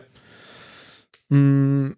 Im Ausland dann irgendwie nur noch wohl 23 Gigabyte. Ja. Aber was ich auch gar nicht verstehe, ähm, dass das da irgendwie noch unterschieden werden darf. Ich dachte irgendwie, äh, du müsstest jetzt EU-weit die gleichen Konditionen bieten, aber Okay. Ähm, ja, also ja, das wäre jetzt auch die Frage, die, ähm, die ich mir gerade spontan gestellt habe. Wie ist das eigentlich im Ausland? Also wenn ich jetzt ähm, als, äh, vielleicht weißt du das, ähm, ähm, wenn ich in Spanien einen Vertrag abschließe, kriege ich da sowas günstiger? Man sagt ja immer, Deutschland würde da so stark hinterherhängen. Gibt es da sowas überhaupt? Also äh, Spanien jetzt konkret, weiß ich nicht genau, aber ich habe mhm. schon gehört, dass es in einigen europäischen Ländern deutlich günstiger auch äh, Flatrates mhm. da irgendwie oder ja. Datentarife allgemein geben soll. Ja. Ich höre das immer nur aus Korea oder so in irgendwelchen genau. Dokus, wo das irgendwie für ein Apfel und ein Ei hast du da sowieso überall unlimited ähm, mhm. und überall tollen Empfang und so. Also ich glaube, das war ja auch genau der Grund, warum die ja bei diesem grundsätzlichen ähm, gebührenfreien Roaming da noch diese ganzen Sonderklauseln eingeführt haben. Mhm. Dass du mindestens, ich weiß nicht wie oft im Jahr oder wie viel äh, alle x Wochen in dem entsprechenden Land, wo du die Karte gekauft hast, halt irgendwie eingeloggt sein musst, damit du eben nicht so einen ähm, Tourismus da machst, fährst irgendwo in ein Land äh, oder lässt dir es irgendwie zuschicken und hast dann irgendwie in Deutschland, äh, zahlst du den mhm. Preis, den du normalerweise so da nicht kriegen würdest. Ja, ja. Gut, das kann ich auch so noch einigermaßen nachvollziehen. Ich ähm, überlege jetzt die ganze Zeit drauf rum, ob jetzt 80 Euro dafür im Monat teuer sind oder nicht. Also, wenn das wirklich funktioniert und die kein Port-Blocking oder sonst irgendwelche fiesen Drosselungen haben oder so, wenn ich da jetzt rund um die Uhr Torrents drüber schiebe und nebenbei noch irgendwie Netflix gucke und so und das wirklich überall kann für den Preis, geht es vielleicht noch einigermaßen. Ne? Kommt drauf an, jetzt wie schnell die LTE-Anbindung auch in dem jeweiligen Wohnort vielleicht ist. Wenn ich zu also Hause also grundsätzlich so einen Hotspot wohl, wenn es halt die Situation erlaubt, bis zu 300 Megabit äh, mhm. über LTE Max bieten. Ja. Ich kann mir schon vorstellen, dass in einigen Situationen wahrscheinlich äh, über LTE du einfacher irgendwie Breitband bekommen kannst als ähm, jetzt über die klassischen DSL-Tarife, je nachdem, wo du bist. Da war es vielleicht auch für die Telekom günstiger ist, irgendwo einfach einen LTE-Tower irgendwie aufzustellen, als nochmal irgendwo die Erde aufzureißen. Ne? Ja. Da könnte es vielleicht eine interessante Alternative sein. Das stimmt. So, und das gibt es aber nur von der ähm, Telekom. Ne? Ähm, ja, es ist vielleicht nochmal interessant zu wissen, ob dann andere da irgendwie nachziehen äh, würden. Und für mich persönlich ist ähm, interessant zu wissen, was ich jetzt mache, wenn ich jetzt einen Monat kein Internet habe, aber von zu Hause aus arbeiten muss. Ähm, ich habe einen Vertrag, ich habe ein Gigabyte ähm, Freivolumen. Ich brauche auch eigentlich nicht mehr, weil ich sonst überall immer irgendwie im WLAN bin mit dem ähm, also zu Hause sowieso nicht. Und ähm, klar, beim, wenn ich jetzt irgendwie beim Kunden bin, gibt es in der Regel auch irgendwo ein WLAN, wo man da irgendwie rein kann. Ähm, man kann bei ähm, Vodafone zum Beispiel ähm, auch Prepaid-SIMs kaufen. Und ähm, ich äh, schaue hier gerade, ähm, was die denn dafür nehmen. Äh, weitere Prepaid-Tarife, wenn ich jetzt keinen Vertrag abschließen möchte, ähm, 22,50 Euro für vier Wochen ohne Vertrag, drei Gigabyte Daten. Hm. Kommt man jetzt auch nicht wirklich weit mit, wenn, da, wenn man da vielleicht nochmal einen Film bei Netflix drüber guckt oder so. Ne? Ich dachte halt so irgendwie bei diesem Magenta XL ähm, mit 80 Euro, das kommt dann langsam so ein Bereich, wo man sagen kann, gerade vielleicht irgendwie als Freiberufler, wo man öfter auch bei verschiedenen Projekten ist, ähm, holt man sich das, steckt das vielleicht in den Laptop rein als ähm, hm. Es gibt ja viele Laptops, die das direkt drin haben, irgendwie, dass du darüber über ins Internet gehen kannst. Ja. Und musst dir gar keine Gedanken mehr über WLAN oder sowas machen, sondern bist eigentlich einfach die ganze Zeit mit deinem Laptop online. Oder auch wenn du dann mit in der Bahn irgendwo sitzt, äh, brauchst du keine extra Karte, sondern kannst einfach die ganze Zeit drüber surfen und musst nicht an irgendwelche Datenbegrenzungen mhm. denken. Ne? Das stimmt. Und da würde ich mir auch bei der Telekom am wenigsten Sorgen machen, wenn es irgendwie um sowas wie Geschwindigkeit und Netzabdeckung ähm, geht. Also ich denke, da hat, hätte man schon ein ganz gutes Netz. Äh, Disclaimer, wir bekommen kein Geld von denen. Aber Gefahr ist natürlich ähm, der zusätzliche Elektrosmog. Oha, oha, ne? oha. Wir hatten ja schon mal den Fall, ähm, dass ich irgendwie auf Amazon ähm, rumgeklickt habe und kriege ja dann immer irgendwelche merkwürdigen Sachen angeboten. Und da sind wir damals auf diese Brain Boost Pillen ähm, gekommen. Ja, wo ich auch mal mich frage, wie kommst du mal an diese Sachen? Also sehr merkwürdige Sachen bei Amazon kaufen, damit du überhaupt diese Angebote bekommst. Ich weiß es ehrlich gesagt nicht. Also das nächste Mal werde ich mal darauf achten. Ich habe mir irgendwas angeguckt. Das war jetzt auch nichts Ausgefallenes oder irgend so ein Verschwörungstheorie-Zeugs oder so. Und ähm, auf jeden Fall war dann darunter halt angegeben, Leute, die das gekauft haben, kauften auch Elektrosmog-Schutz. Und ich dachte, hä? was, was ist das denn? Draufgeklickt ähm, bei Amazon. Ich äh, packe das wieder in die Show Notes. Bitte kauft es uns nicht. Ähm, die elektronische Lösung. Vivo Base Mobile für unterwegs. Schutz vor elektromagnetischer Strahlung, Handystrahlung, WLAN-Strahlung. Reichweite circa 1,50 Meter und es ist schwarz. Ähm, ist so ein kleines Kästchen. Ähm, kostet 195 Euro bei Amazon. Ähm, und äh, laut eigener Beschreibung effektive Abschirmung vor EMF-Strahlung und elektromagnetische Felder. Die äh, Rechtschreibfehler habe ich jetzt mitgelesen. Durch stetigen technologischen Fortschritt wie Smart Home steigt die Belastung durch schädlichen Elektrosmog kontinuierlich an. VivoBase ist der Hersteller des, des, Geräts, ist der Meinung, dass die steigende Strahlenbelastung immense Auswirkungen auf die Organismen sämtlicher Lebewesen hat, die auf Dauer künstlicher elektromagnetischer Strahlung ausgesetzt sind. Also es geht um künstliche elektromagnetische Strahlung. Der Strahlenschutz ist nach unserer Recherche die europaweit einzige elektrotechnik-physikalische Lösung zum Schutz vor Elektrosmog und Erdstrahlung. Das ist dann aber keine künstliche Erdstrahlung mehr. Ne? Ähm, ja, klein und handlich kann das Gerät in der Hosentasche, Handtasche oder Jackentasche transportiert werden. Lithium-Ionen-Akku kann über eine USB-Schnittstelle aufgeladen werden, also es funktioniert elektrisch. Ähm, ich würde so ein Ding mal gerne aufschrauben und wissen, was da eigentlich drin ist und ob da überhaupt irgendwas drin ist. Ja, also die Wirkungsweise ist weiter unten beschrieben. Also das habe ich noch nicht gesehen. Das ähm, erzeugt ein elektrostatisches Feld, das Aha. die Wassermoleküle im Körper so ausrichtet, dass die elektromagnetische Strahlung nicht in den Körper eindringen kann. Ach so. Ich habe dann auch mal, ähm, da wird auch noch gesagt, äh, es gibt da wissenschaftliche Studien des Bion-Institut für Bioelectromagnetics and New Biology und die würden die Wirkungsweise dieser Produkte belegen. Das fand ich wirklich mal interessant. Ich habe dann auch mal ein bisschen gegoogelt, so, okay, ob man diese Studien oder ja. sowas findet. Ja. Ähm, tatsächlich die Studien selber habe ich irgendwie nicht gefunden, sondern auch nur immer irgendwie in Seiten von denen, wo die es beschreiben und auch irgendwie den Versuchsaufbau. Die haben ja schon gesagt, irgendwie, das sind alles irgendwie so Doppelblindstudien gewesen oder sowas, aber so ein paar Sachen, die waren dann schon merkwürdig. Also erstmal waren halt immer irgendwie nur so zehn Versuchspersonen und schon sagt irgendwie, okay, ist dann zehn Versuchspersonen, kannst du da wirklich irgendwie aussagekräftige Ergebnisse kriegen? Nein. Und es waren halt irgendwie so dann irgendwie fünf Studien verlinkt, wo ähm, immer irgendwie leicht anders. Also manchmal war es dann irgendwie ein WLAN-Router, manchmal irgendwie ein Deckphone oder sowas. Äh, einfach mhm. verschiedene Geräte. Und gleichzeitig wurden irgendwie irgendwelche Biosignale gemessen, der Puls und die Atmung und sowas. Und es wurde dann immer gesagt, bei dieser Studie wurde festgestellt, irgendwie, dass der, keine Ahnung, der Puls irgendwie dann nach einigen Minuten irgendwie dann sinkt, wenn das Gerät angeschaltet wird. Ach so, weil mich das dann entspannt. ja. Ich, hm. ich weiß nicht, also es, bei mir kam spontan so das Gefühl auf, irgendwie, die haben einfach mit einer relativ geringen Anzahl an Testpersonen dann 20 Studien irgendwie gemacht, äh, haben das währenddessen irgendwie geguckt, ob es irgendwelche zufälligen Veränderungen gab und haben dann irgendwie die fünf Studien rausgesucht, äh, wo dann zufällig halt mal ein Proband mehr oder weniger dann der Puls mal runterging. Ja. Und dann direkt gesagt, okay, jetzt ist der Puls um 20 Prozent gesunken. Aber hm. natürlich eine Mutmaßung, letztendlich äh, wissen wir es nicht, aber Genau. Wäre da auch eher skeptisch. Die Frage ist auch immer, wer, das, wer die Studie beauftragt hat. Ne? Ähm, ganz interessant noch, wenn man da ein bisschen nach unten scrollt bei Fragen und Antworten. Eine Frage, wie gibt es, äh, wie funktioniert das Produkt genau? Wodurch wird die schädliche Strahlung abgehalten? Antwort, das kann nur der Hersteller beantworten. Ich habe mir diese Frage im Vorfeld auch gestellt und war mit den Informationen zum Gerät nicht zufrieden. Im Internet finden sich durchaus Stimmen, die vorsichtig ausgedrückt der Technologie sehr skeptisch gegenüberstehen. Meine Frau nutzt das Gerät, weil sie verschlechterte Vitalwerte aufweist. Ursachen sind vielfältig. Äh, bla bla bla, glutenfreie Ernährung.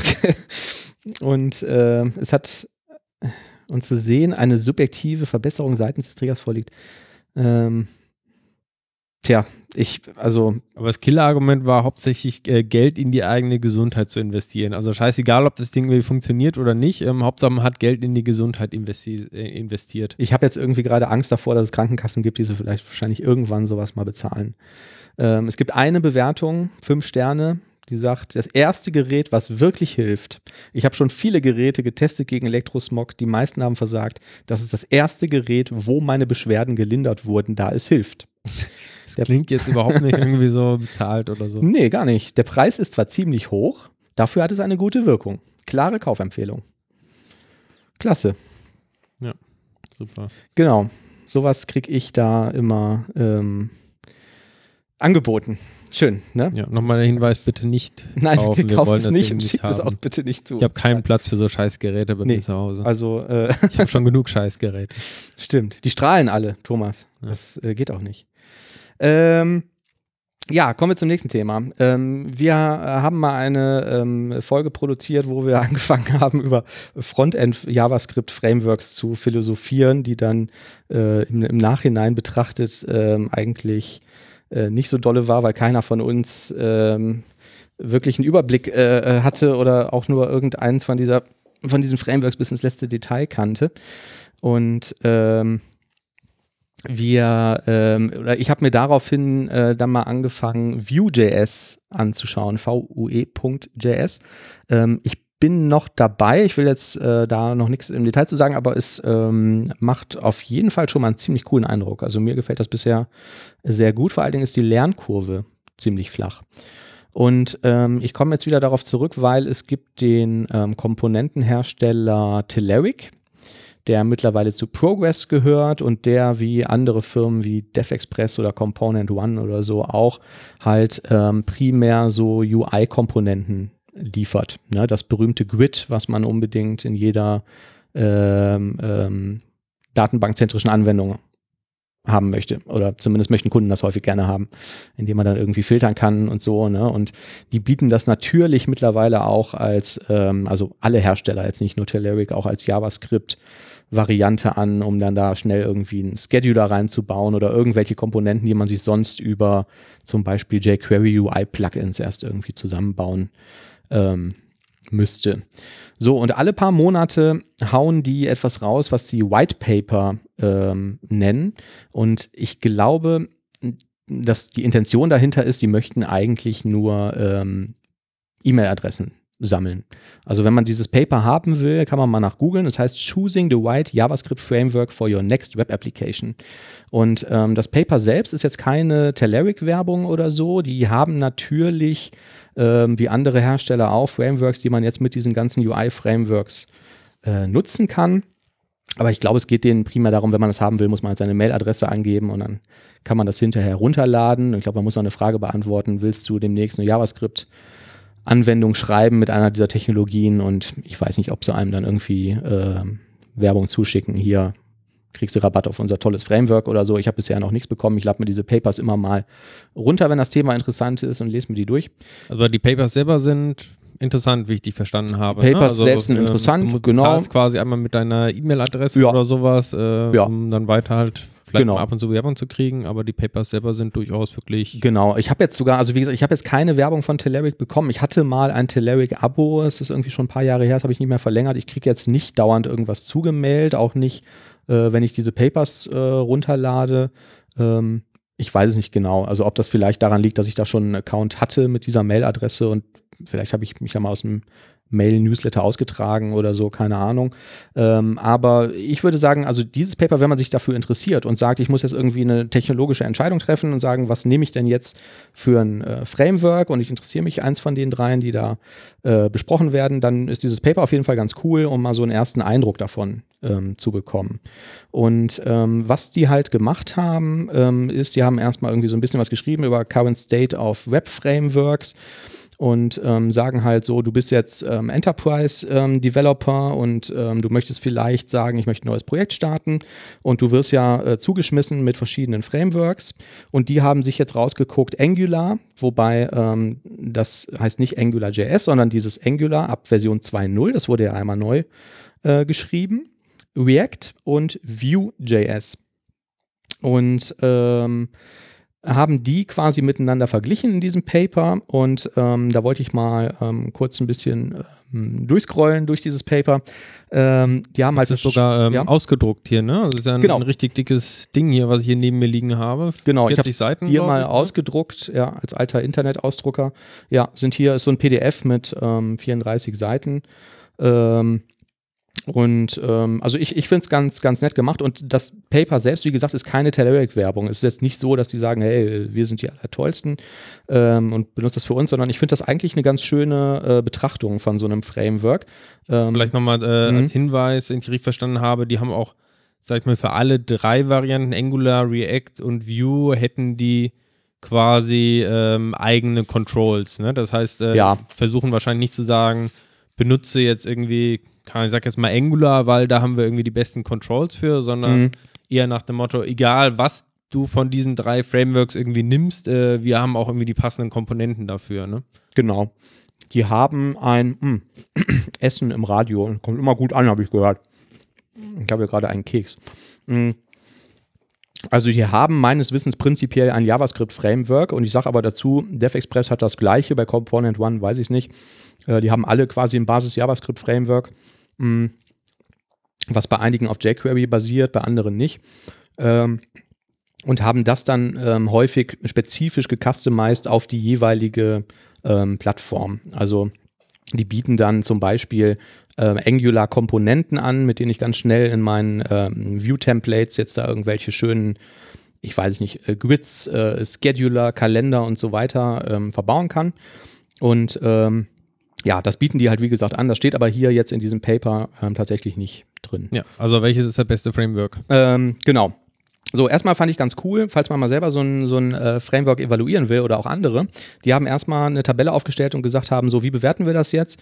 Wir gucken uns mal das Ökosystem an, also ähm, wie populär ist das, wie ist der Support für Unternehmen, wie ist die Community, wie ist die Geschichte von diesem Framework. Dann haben sie gesagt, ähm, das Framework selbst, wie komme ich denn, also wie steil ist denn die Lernkurve, wie schnell kann ich damit anfangen, was brauche ich da für Skills, ähm, wie äh, komplett ist das Angebot, Completeness of Offering haben sie es genannt.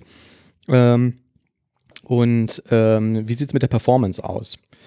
Ähm, dann ging es um Tooling, was habe ich für IDEs, was habe ich für UI-Support und ähm, was habe ich vielleicht für CLI-Tools, mit denen ich schnell irgendwie da ein neues Modul oder so erstellen kann.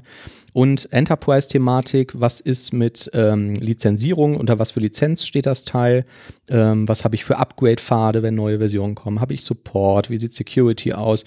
Und wie sieht es mit Entwicklerressourcen aus, ne? weil letztendlich muss ich natürlich Leute haben, die sich damit auskennen oder muss mein bestehendes Team darauf ähm, schulen oder das muss ich halt daran, daran einarbeiten. So, das fand ich erstmal ganz interessant. Ähm, bei dem Ökosystem, also äh, haben die jetzt äh, besprochen Angular und ähm, sagen halt erstmal ähm, ähm zu der Historie, dass Angular einfach das äh, älteste Framework ist, wobei das auch im äh, Oktober 2016 einmal komplett neu gelauncht ist, mit Angular 2 neu geschrieben wurde und ähm, dann nicht mehr kompatibel ist zu der Vorgängerversion. Ähm, die äh, haben ähm, React ähm, aufgenommen. React habe ich tatsächlich noch überhaupt ähm, nie gesehen, aber da soll es wohl auch ein Rewrite gegeben haben. Und seit 2014 gibt es Vue.js. Und ähm, die ähm, äh, ganz interessant fand ich, ähm, dass gesagt wird, ähm, dass die Ansätze schon unterschiedlich sind. Also der Ansatz von Angular wäre halt, ähm, wenn du als Team eine Single-Page-Application bauen willst, hast du ganz viele Probleme. Du brauchst irgendwie Routing, du brauchst Dependency Injection, du brauchst irgendwie Modularität und äh, Komponenten und so weiter. Und ähm, Angular ist halt angetreten, um zu sagen, wir bieten dir eine Lösung für alle Probleme, die du hast, wenn du eine Spar baust. Also vergleichbar irgendwie mit so einem kompletten Web-Framework wie im Backend irgendwie genau. ASP.NET MVC oder sowas. Genau, ja, ja. Oder vielleicht auch WPF oder so, ne? Wobei das geht wahrscheinlich auch nicht weit genug, ne? sondern auch noch mit, mit Backend wie Dependency Injection. Stimmt, ja, MVC ähm, oder .NET Core ist vielleicht ein ganz guter Vergleich mit HTML drauf oder so. Ähm, genau, das bietet dir halt Angular. React ist der Ansatz schon ein anderer. Die sagen halt, das ist eigentlich dafür da, um schnelle, simple und skalierbare UIs für komplexe Web-Apps zu bauen geht dann aber halt auch nicht darüber hinaus. Klar, kann man sich dann dazu bauen, aber ist nicht Teil des Frameworks. Und Vue ähm, sagt, ist leichtgewichtig und eine inkrementelle Alternative zu Angular und äh, skaliert mit der Komplexität der App. Das kann ich jetzt auch schon bestätigen von dem, was ich bisher gesehen habe. Ähm, du kannst tatsächlich da ganz easy mit anfangen und kannst sagen, ach, ich mache jetzt einfach nur mal Data Binding mit Angular, äh, mit Vue. Und ähm, ach jetzt, ach jetzt brauche ich eigentlich auch noch vielleicht Routing oder so oder habe verschiedene Views, die ich umschalten will und baust das dann einfach dazu. Du musst nicht direkt irgendwie diese gesamte Komplexität ähm, wie bei Angular in Kauf nehmen, wo du erstmal einen Haufen äh, Konfiguration betreiben musst, bis die Anwendung erstmal. Also das kann ich auch läuft. von Vue bestätigen. Wir haben es ja auch in einem Projekt im Einsatz. Ähm wo wir auch erstmal nur quasi eigentlich dieses Data Binding oder dieses Templating quasi benutzen ähm, und das ist gar keine Spa-App oder sowas, sondern mhm. ganz normale ähm, Webanwendung quasi ja. und wo wir es brauchen, setzen wir es ein. Genau. wo nicht, dann nicht. Ja, ich habe auch so bei der, bei der äh, kleinsten Ausbaustufe, also wenn du das halt ähm, wirklich nur für Data Binding und sowas nutzt, ähm, hat das sehr viel Ähnlichkeit mit Knockout. Ähm, also zumindest was so diese Einstiegshürde angeht. Ne? Du kannst da einfaches Binding mitmachen und hier mal irgendwie ein paar Attribute setzen oder äh, CSS-Classes setzen oder so und ähm, brauchst aber den ganzen Rest nicht zu verwenden, wenn du nicht möchtest. Was aber das Fazit von denen ist, das fand ich ganz interessant war, also das Fazit im Hinblick auf ähm, kann ich das jetzt einsetzen oder nicht, ist halt, die sagen, jedes von diesen Frameworks ist aus ihrer Sicht so weit, dass du damit zuverlässige Enterprise-Apps bauen kannst. Und ähm, dass äh, NG und React jetzt auch neu geschrieben werden, äh, würde halt auch zeigen, dass die Hersteller da extrem ähm, viel Ressourcen auch in die Weiterentwicklung ähm, von äh, äh, dieser Frameworks äh, stecken. So, nächster Punkt, Popularität. Fand ich auch ganz cool. Ne? Sagen Sie erstmal, warum ist es überhaupt wichtig? Ja, weil das heißt, dass es verwendet wird. Also, wenn ich jetzt irgendwie ein total ähm, tolles Framework hat, was aber keiner verwendet, dann hilft mir das wahrscheinlich auch nichts. Vor allem wird es dann frü äh, früher oder später auch ähm, sterben, wenn es keinen interessiert mehr. Ne? Genau. Das ist auch Interesse der Hersteller nicht hoch, das weiterzuführen. Ja, und das fand ich jetzt schon ziemlich interessant. So, die haben jetzt gesagt, so die Kriterien, also äh, die, die unter anderem angelegt haben, sind GitHub-Stars. Ähm, ich kann bei einem ähm, Projekt auf GitHub ähm, zur Info, ähm, kann ich halt, wenn ich dann einen Account habe, so einen Star setzen und damit sage ich halt so, das finde ich interessant, dieses Framework und dann sehe ich das in meiner, ich glaube, es gibt so eine Startseite bei GitHub, dann siehst du irgendwie schnell, was ich da ähm, getan hat und kriegst, glaube ich, dann auch basierend auf den Sachen, die dich dann interessieren, die du über diese Stars markierst, irgendwie andere ähm, korrespondierende Frameworks angeboten oder Sachen wie bei Amazon, ne? Äh, Leute, die das kauften, kauften auch. Ähm, GitHub Stars haben sie angelegt, dann durchschnittliche NPM-Downloads in den letzten sechs Monaten und ähm, Stack Overflow äh, getaggte Questions zum Thema. Ähm, so, und dann ähm, hatten wir jetzt als äh, relativ eindeutigen Gewinner in dem Fall React. 83.000 GitHub Stars, 6 Millionen NPM-Downloads in den letzten sechs Monaten und 67.000 Stack Overflow Questions. Ähm, Angular ähm, hat äh, 2 Millionen Downloads bei NPM, ähm, ein paar mehr Stack Overflow Questions und Vue hat nur, nur 0,8 Millionen NPM Downloads in den letzten sechs Monaten. Schon mal ein Unterschied. Mhm. Ähm, dann gibt es ja eine Liste mit irgendwie relevanten Unternehmen, die auf diese Frameworks setzen. Ähm, klar, da haben wir Angular Google, äh, aber auch so Sachen wie weather.com, healthcare.gov oder das Forbes Magazine, äh, React eindeutig Facebook, Netflix, PayPal, Airbnb und Uber und Vue.js, Alibaba, Baidu, Expedia, Nintendo und GitLab. So, und ähm, Fazit einfach, ne, alle diese Libraries sind relativ populär, React aber der eindeutige Leader. Und äh, dann haben sie noch so einen schönen Graphen jetzt von den Downloads entwickelt, sieht man in diesem Paper. Und ähm, es sieht so aus, als würde Vue jetzt demnächst mal ähm, Angular überholen. Das ist auf Seite 10, falls da jemand ähm, parallel mitschauen will. Ähm, nächster Punkt von denen war ja Corporate Support.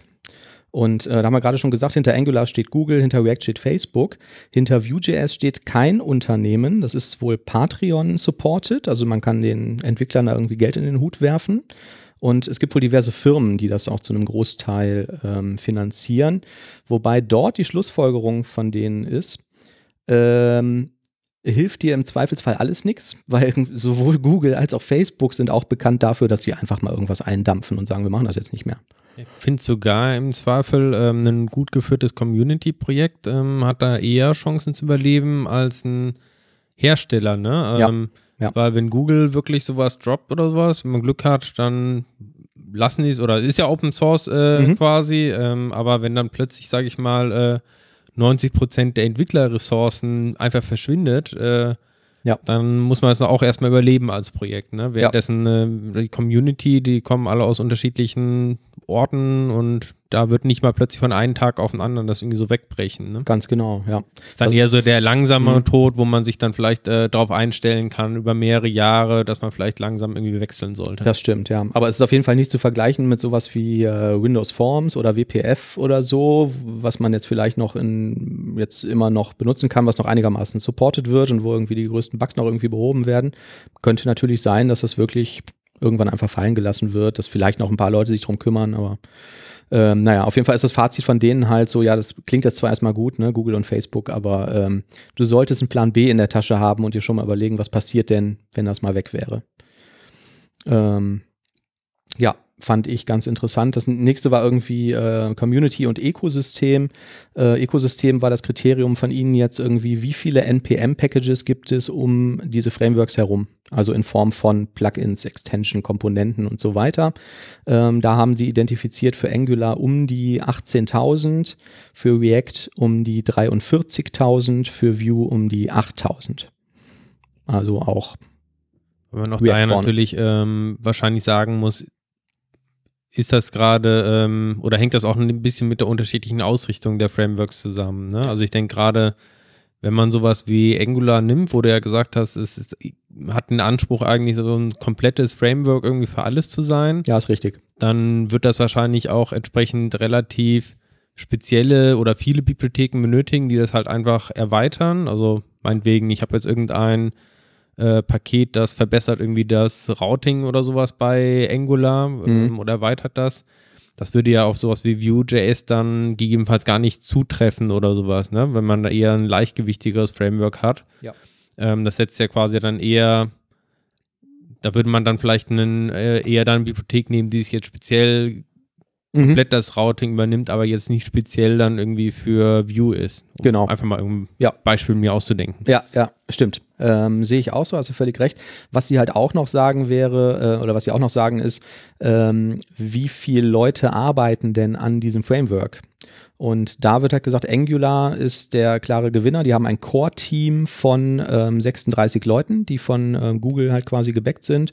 An Vue, Vue's Core-Team besteht wohl aus 16 Leuten und React äh, verraten es nicht so ganz, aber äh, wenn man irgendwie aus den Team-Meetings äh, kann man herauslesen, dass es irgendwie zwischen 6 und 10 Leuten sind.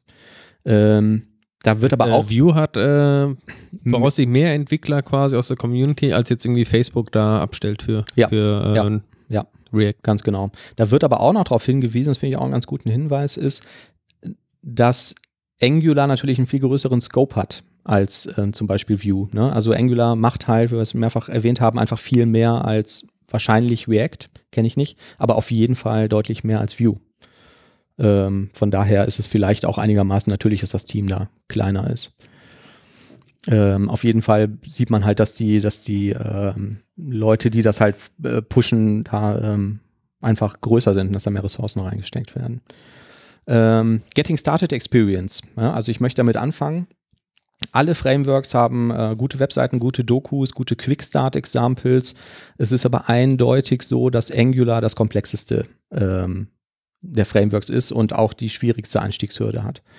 Ähm, die sagen schon beim Quick Start Sample auf der Homepage, du musst irgendwie das Angular CLI installieren, um dann irgendwie dein Projekt zu initialisieren und, und, und. Und ähm, einfach um das Quick Start durchzuarbeiten, würdest du schon ein paar Stunden brauchen. Ähm, damit hast du dann zwar alle Core-Konzepte des Frameworks einmal irgendwie gesehen, ähm, aber wie gesagt, es ist das komplexeste. Ähm, bei React gibt es wohl zwei Varianten, eine simple Hello World Application und einen tiefergehenden ähm, Einblick. Da wird ein Tic-Tac-Toe-Game gebaut auf der äh, Webseite und ähm, das kann von den meisten Entwicklern in weniger als einer Stunde durchgearbeitet werden, wird hier gesagt. Und das Tutorial gibt es auch als Interactive CodePen Workspace. Das ist hier in diesem Artikel auch verlinkt auf Seite 14. Ähm, Vue.js hingegen braucht ein einziges HTML-Script-Tag in deinem HTML und ähm, die haben auch so ein JS-Viertel-Example und ähm, halt, Das ist eigentlich ähm, das Einfachste. Ne? Die nennen das immer die ganze Zeit Progressive Framework. Ähm, das heißt, dass sowas wie Routing, State Management, Server-Side-Rendering und so können die, aber ist alles optional, kannst du dir hinterher ähm, dazusetzen, wenn du es haben möchtest. Ähm, die haben offizielle Libraries für all das ähm, und wenn du es haben willst, dann musst du dir halt die entsprechende Doku dazu durchlesen, die aber vorhanden ist. Also, easiest framework to start with Vue.js, dann React, dann Angular. Ähm, Skill Requirement. Ähm, was du können solltest, wenn du Angular machst, ist TypeScript. Ja, Angular ist in TypeScript geschrieben. Du kannst es dann zwar natürlich auch in JavaScript benutzen, aber per Default, die ganze Doku ähm, ist hauptsächlich in TypeScript ausgelegt. Also es wäre kein Nachteil, wenn man TypeScript kann und wenn man Angular machen will. Äh, React, JavaScript, ES6, ähm, CSS in JS. Ähm, da ist hier so ein kleines Sample, das ist wohl ähm, das einzige Framework, bei dem das so ist, bei dem man seine äh, UI-Widgets in JavaScript-Code schreibt. Also die haben da irgendeine eigene Syntax für, wo man im JavaScript den, das Zeug definiert. Ähm, gibt auch glaube ich so eine Mischung. Das habe ich einmal gesehen. Mhm. Das sind quasi dann auch ähm, ja, ich nenne so HTML-Snippets quasi in JavaScript so eingebettet. Ne? Ähm, also können wir vielleicht ein bisschen vergleichen mit äh, Razer, wo man ja auch quasi mhm. direkt C-Sharp-Code und HTML quasi vermischt hat. Ja, genau. Das nennt sich JSX bei denen. Ja, ähm, ja wir haben hier so ein ganz kleines äh, Schnipsel, wo die so ein Dropdown-Menü damit zusammenbauen. Das ist jetzt auch nicht, äh, sieht jetzt nicht wahnsinnig komplex aus. Ähm, Vue.js ist HTML, JavaScript, ECMAScript 5 und CSS, also Standard HTML ähm, Tooling. Ähm, ja, ähm, Fazit äh, von dem Punkt ist halt, ne, wenn dein Team zu einem Großteil aus C-Sharp oder JavaScript-Entwicklern besteht, dann kommen die wahrscheinlich mit TypeScript ähm, relativ schnell in die Gänge. Äh, wenn, äh, da wäre jetzt äh, Angular irgendwie äh, von daher der klare Sieger. Und ansonsten JavaScript, HTML-Entwickler schauen sich eins der anderen Frameworks an. Ja, wobei äh, ich würde sagen, bei den anderen spricht ja auch nichts dagegen, TypeScript zu verwenden. Ich würde es eher sagen, du hast ein Problem wahrscheinlich, äh, wenn deine Entwickler nur JavaScript bisher gemacht haben, kein TypeScript, mhm. dann irgendwie Angular zu nehmen, ne? weil da wird sich wahrscheinlich dann äh, lohnen, dann doch irgendwie sich TypeScript mal anzugucken und das wird natürlich die Lernkurve dann auch nochmal ein bisschen höher machen, als sie schon eh bei Angular ist. Ne? Also ja. Also aus meiner Vorteil dann, ja. typisierten C-Sharp-Entwickler-Sicht lohnt es sich sowieso immer, TypeScript anzugucken. Ja. Ich äh, bin damals beim Einstieg in JavaScript wahnsinnig geworden, weil Groß-Kleinschreibungen vertauscht und schwupp hat man da eine neue Property auf äh, irgendwo angelegt und so. Also es ist äh, äh, macht am Anfang keinen keinen Spaß. Ähm, so, ein paar Sachen habe ich übersprungen. Jetzt geht es um Size und Performance, das fand ich noch ganz spannend. Ähm, so, Angular ist halt diese Everything in a Box äh, Experience und die sagen halt, ja, das hat natürlich aber auch einen heftigen Preistag. Das heißt, die Library ähm, ist gzipped 143k groß, React 43k, Vue 23k. Kann man jetzt drüber streiten, ob das irgendwie wirklich ein Problem ist oder nicht. Ne? Die habe ich einmal geladen, dann habe ich die im Cache und dann ist sie halt da. Aber ist halt initial so, äh, Angular ist deutlich größer. Äh, die haben die One-Time-Performance untersucht mit ein paar Benchmarks. Das ist auch ähm, verlinkt auf irgendeinem ähm, Blog, ähm, wo ähm, man den Code runterladen kann, wie die das gemacht haben. Und ähm, die äh, sagen halt, ähm, Angular ist eindeutig das langsamste, React ein bisschen schneller und Vue mit Abstand das schnellste. Punkt.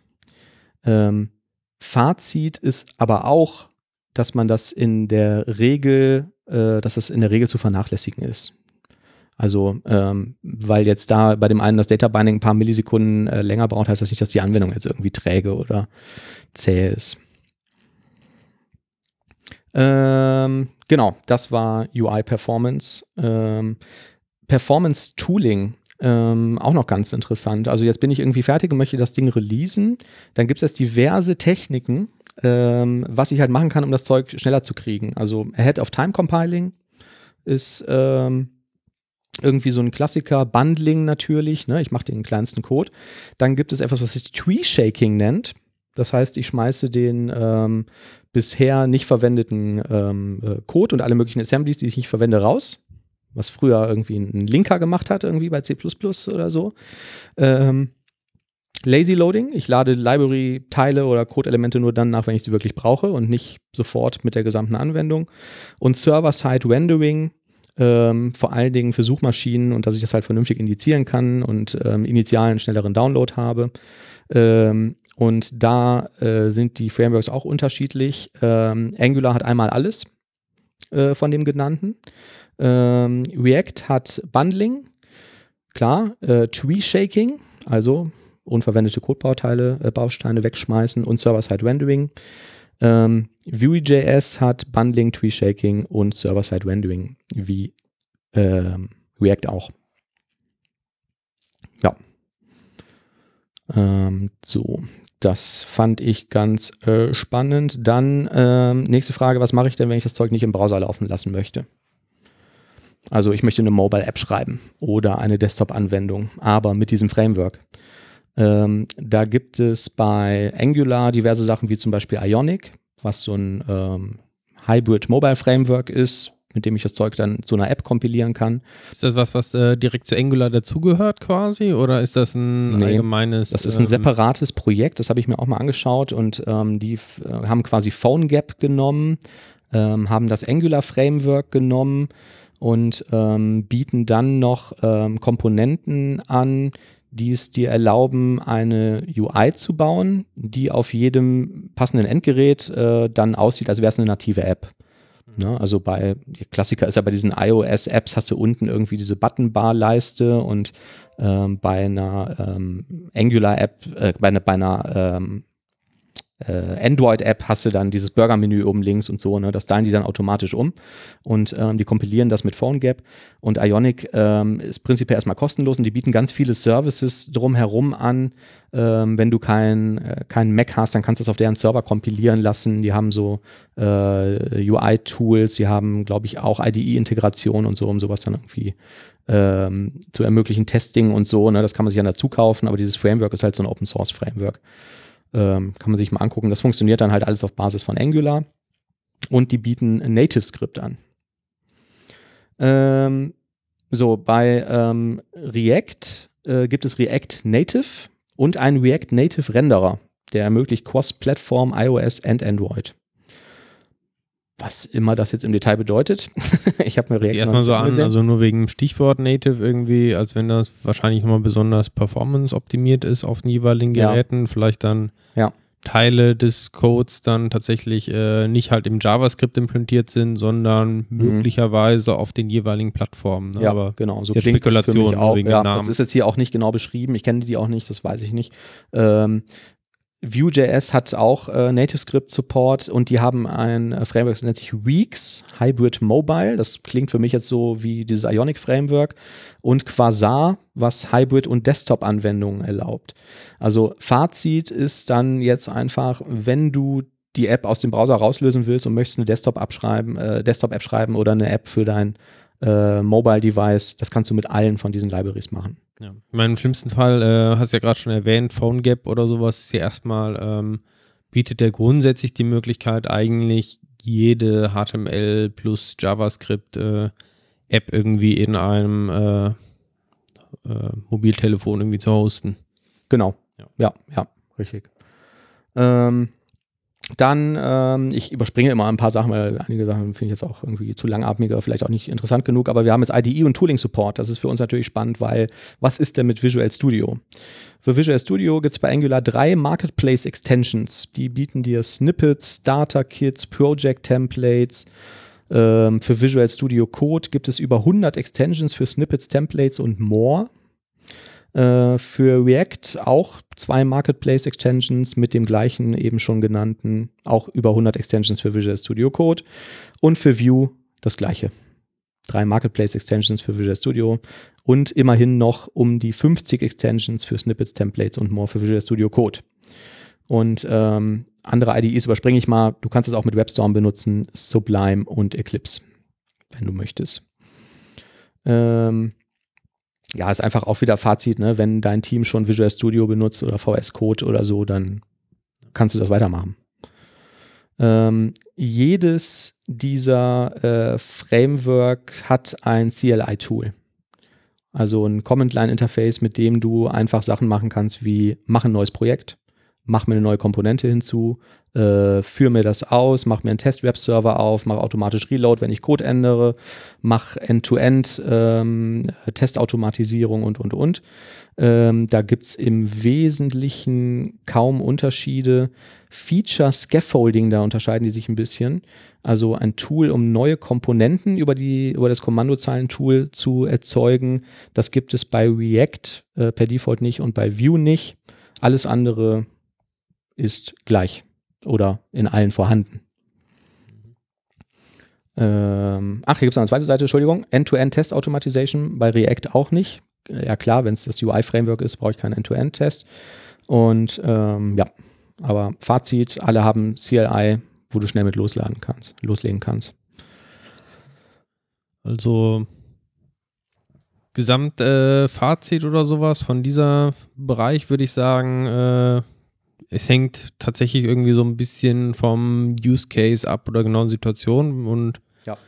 wahrscheinlich sollte man sich auch noch mal im Detail dann tatsächlich dieses White Paper irgendwie durchlesen, ne? Genau, ja. Du hast ja. noch irgendwas zu den, glaube ich, den äh, Entwicklern oder sowas, ne? Ähm, ähm, genau, ja. Also ich klicke jetzt ja nochmal ganz, ganz schnell durch irgendwie Enterprise-Lizenzierung, alle drei Frameworks unter einer MIT-License.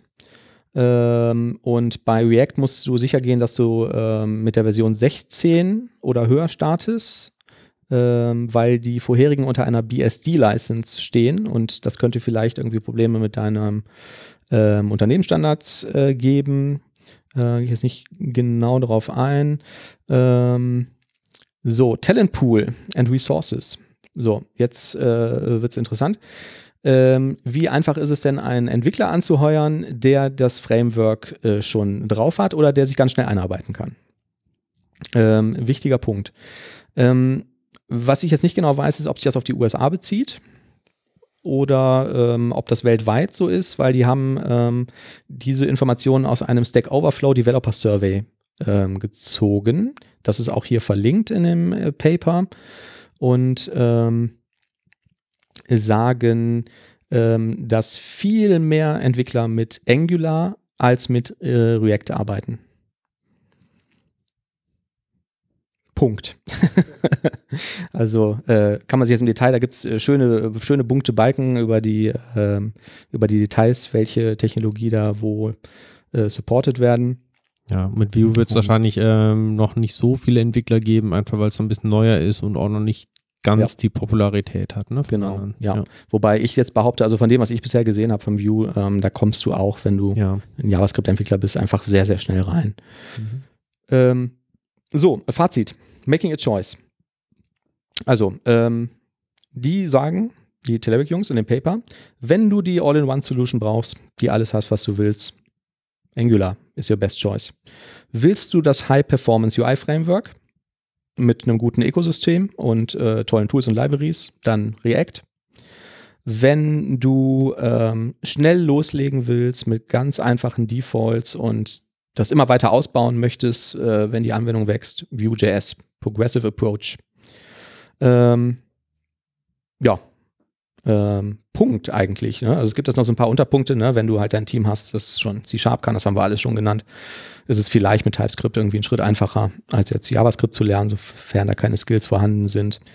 Ähm, wenn die Organisation Longtime Support braucht und äh, Wert auf Strong Security Assurances legt, dann sagen sie wieder Angular und ähm, wenn du dein Unternehmen ähm, ausbaust, also if you're looking to grow your organization and want to hire cutting edge developers, motivated to work with new technologies, React and Vue seems to have captured developer mindshare for the future.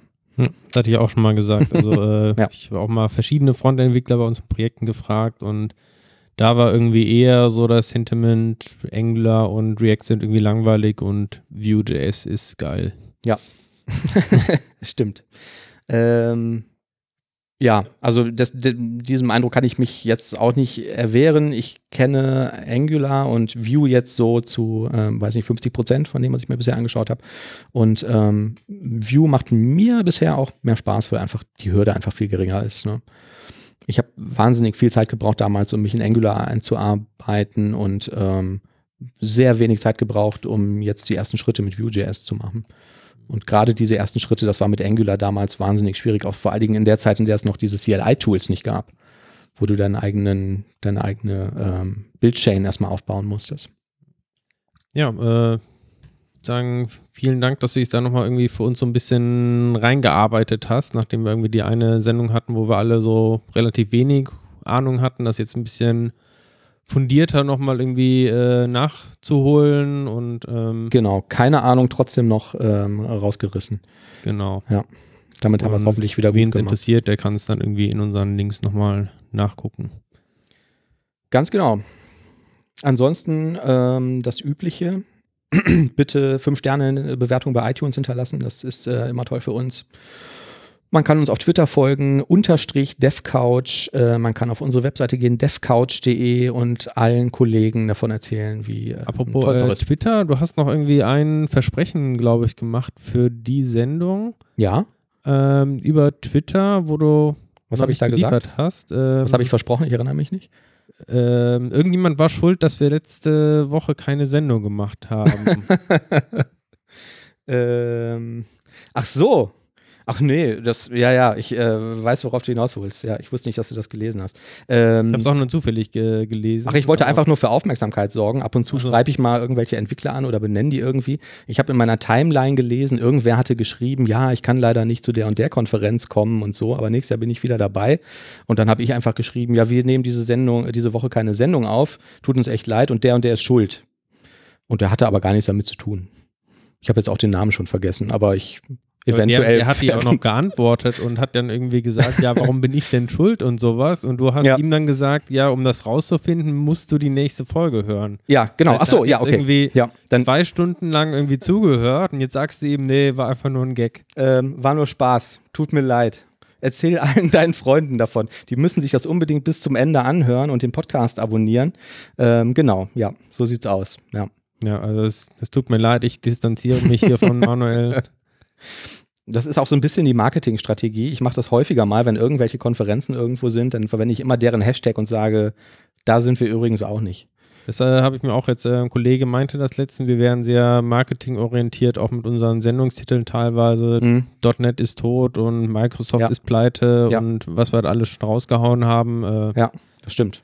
Ja, ja, das äh, muss man so sagen. Ne? Also wir möchten, Clickbait braucht man ja heutzutage. Natürlich, ja. Wir möchten natürlich gerne mehr Zuhörer haben, um mehr Relevanz zu kriegen, weil wir auch dafür glauben. sind uns alle Mittelrecht. Dafür ist es alles recht, genau. Weil wir auch glauben, dass man dann auch einfach mehr machen kann. Ne? Also ähm, ja, Ideen haben wir genug. Ähm, ja, jetzt liegt es an euch. Erzählt allen, ähm, was wir hier machen. Und abonniert die Podcasts.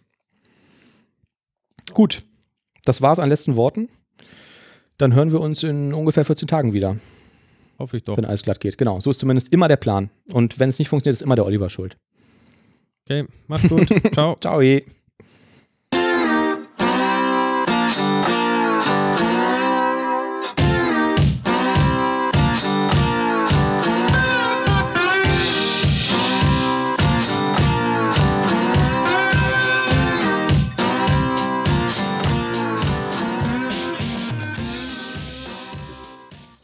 Hoffentlich hört der Oliver sich das nicht an.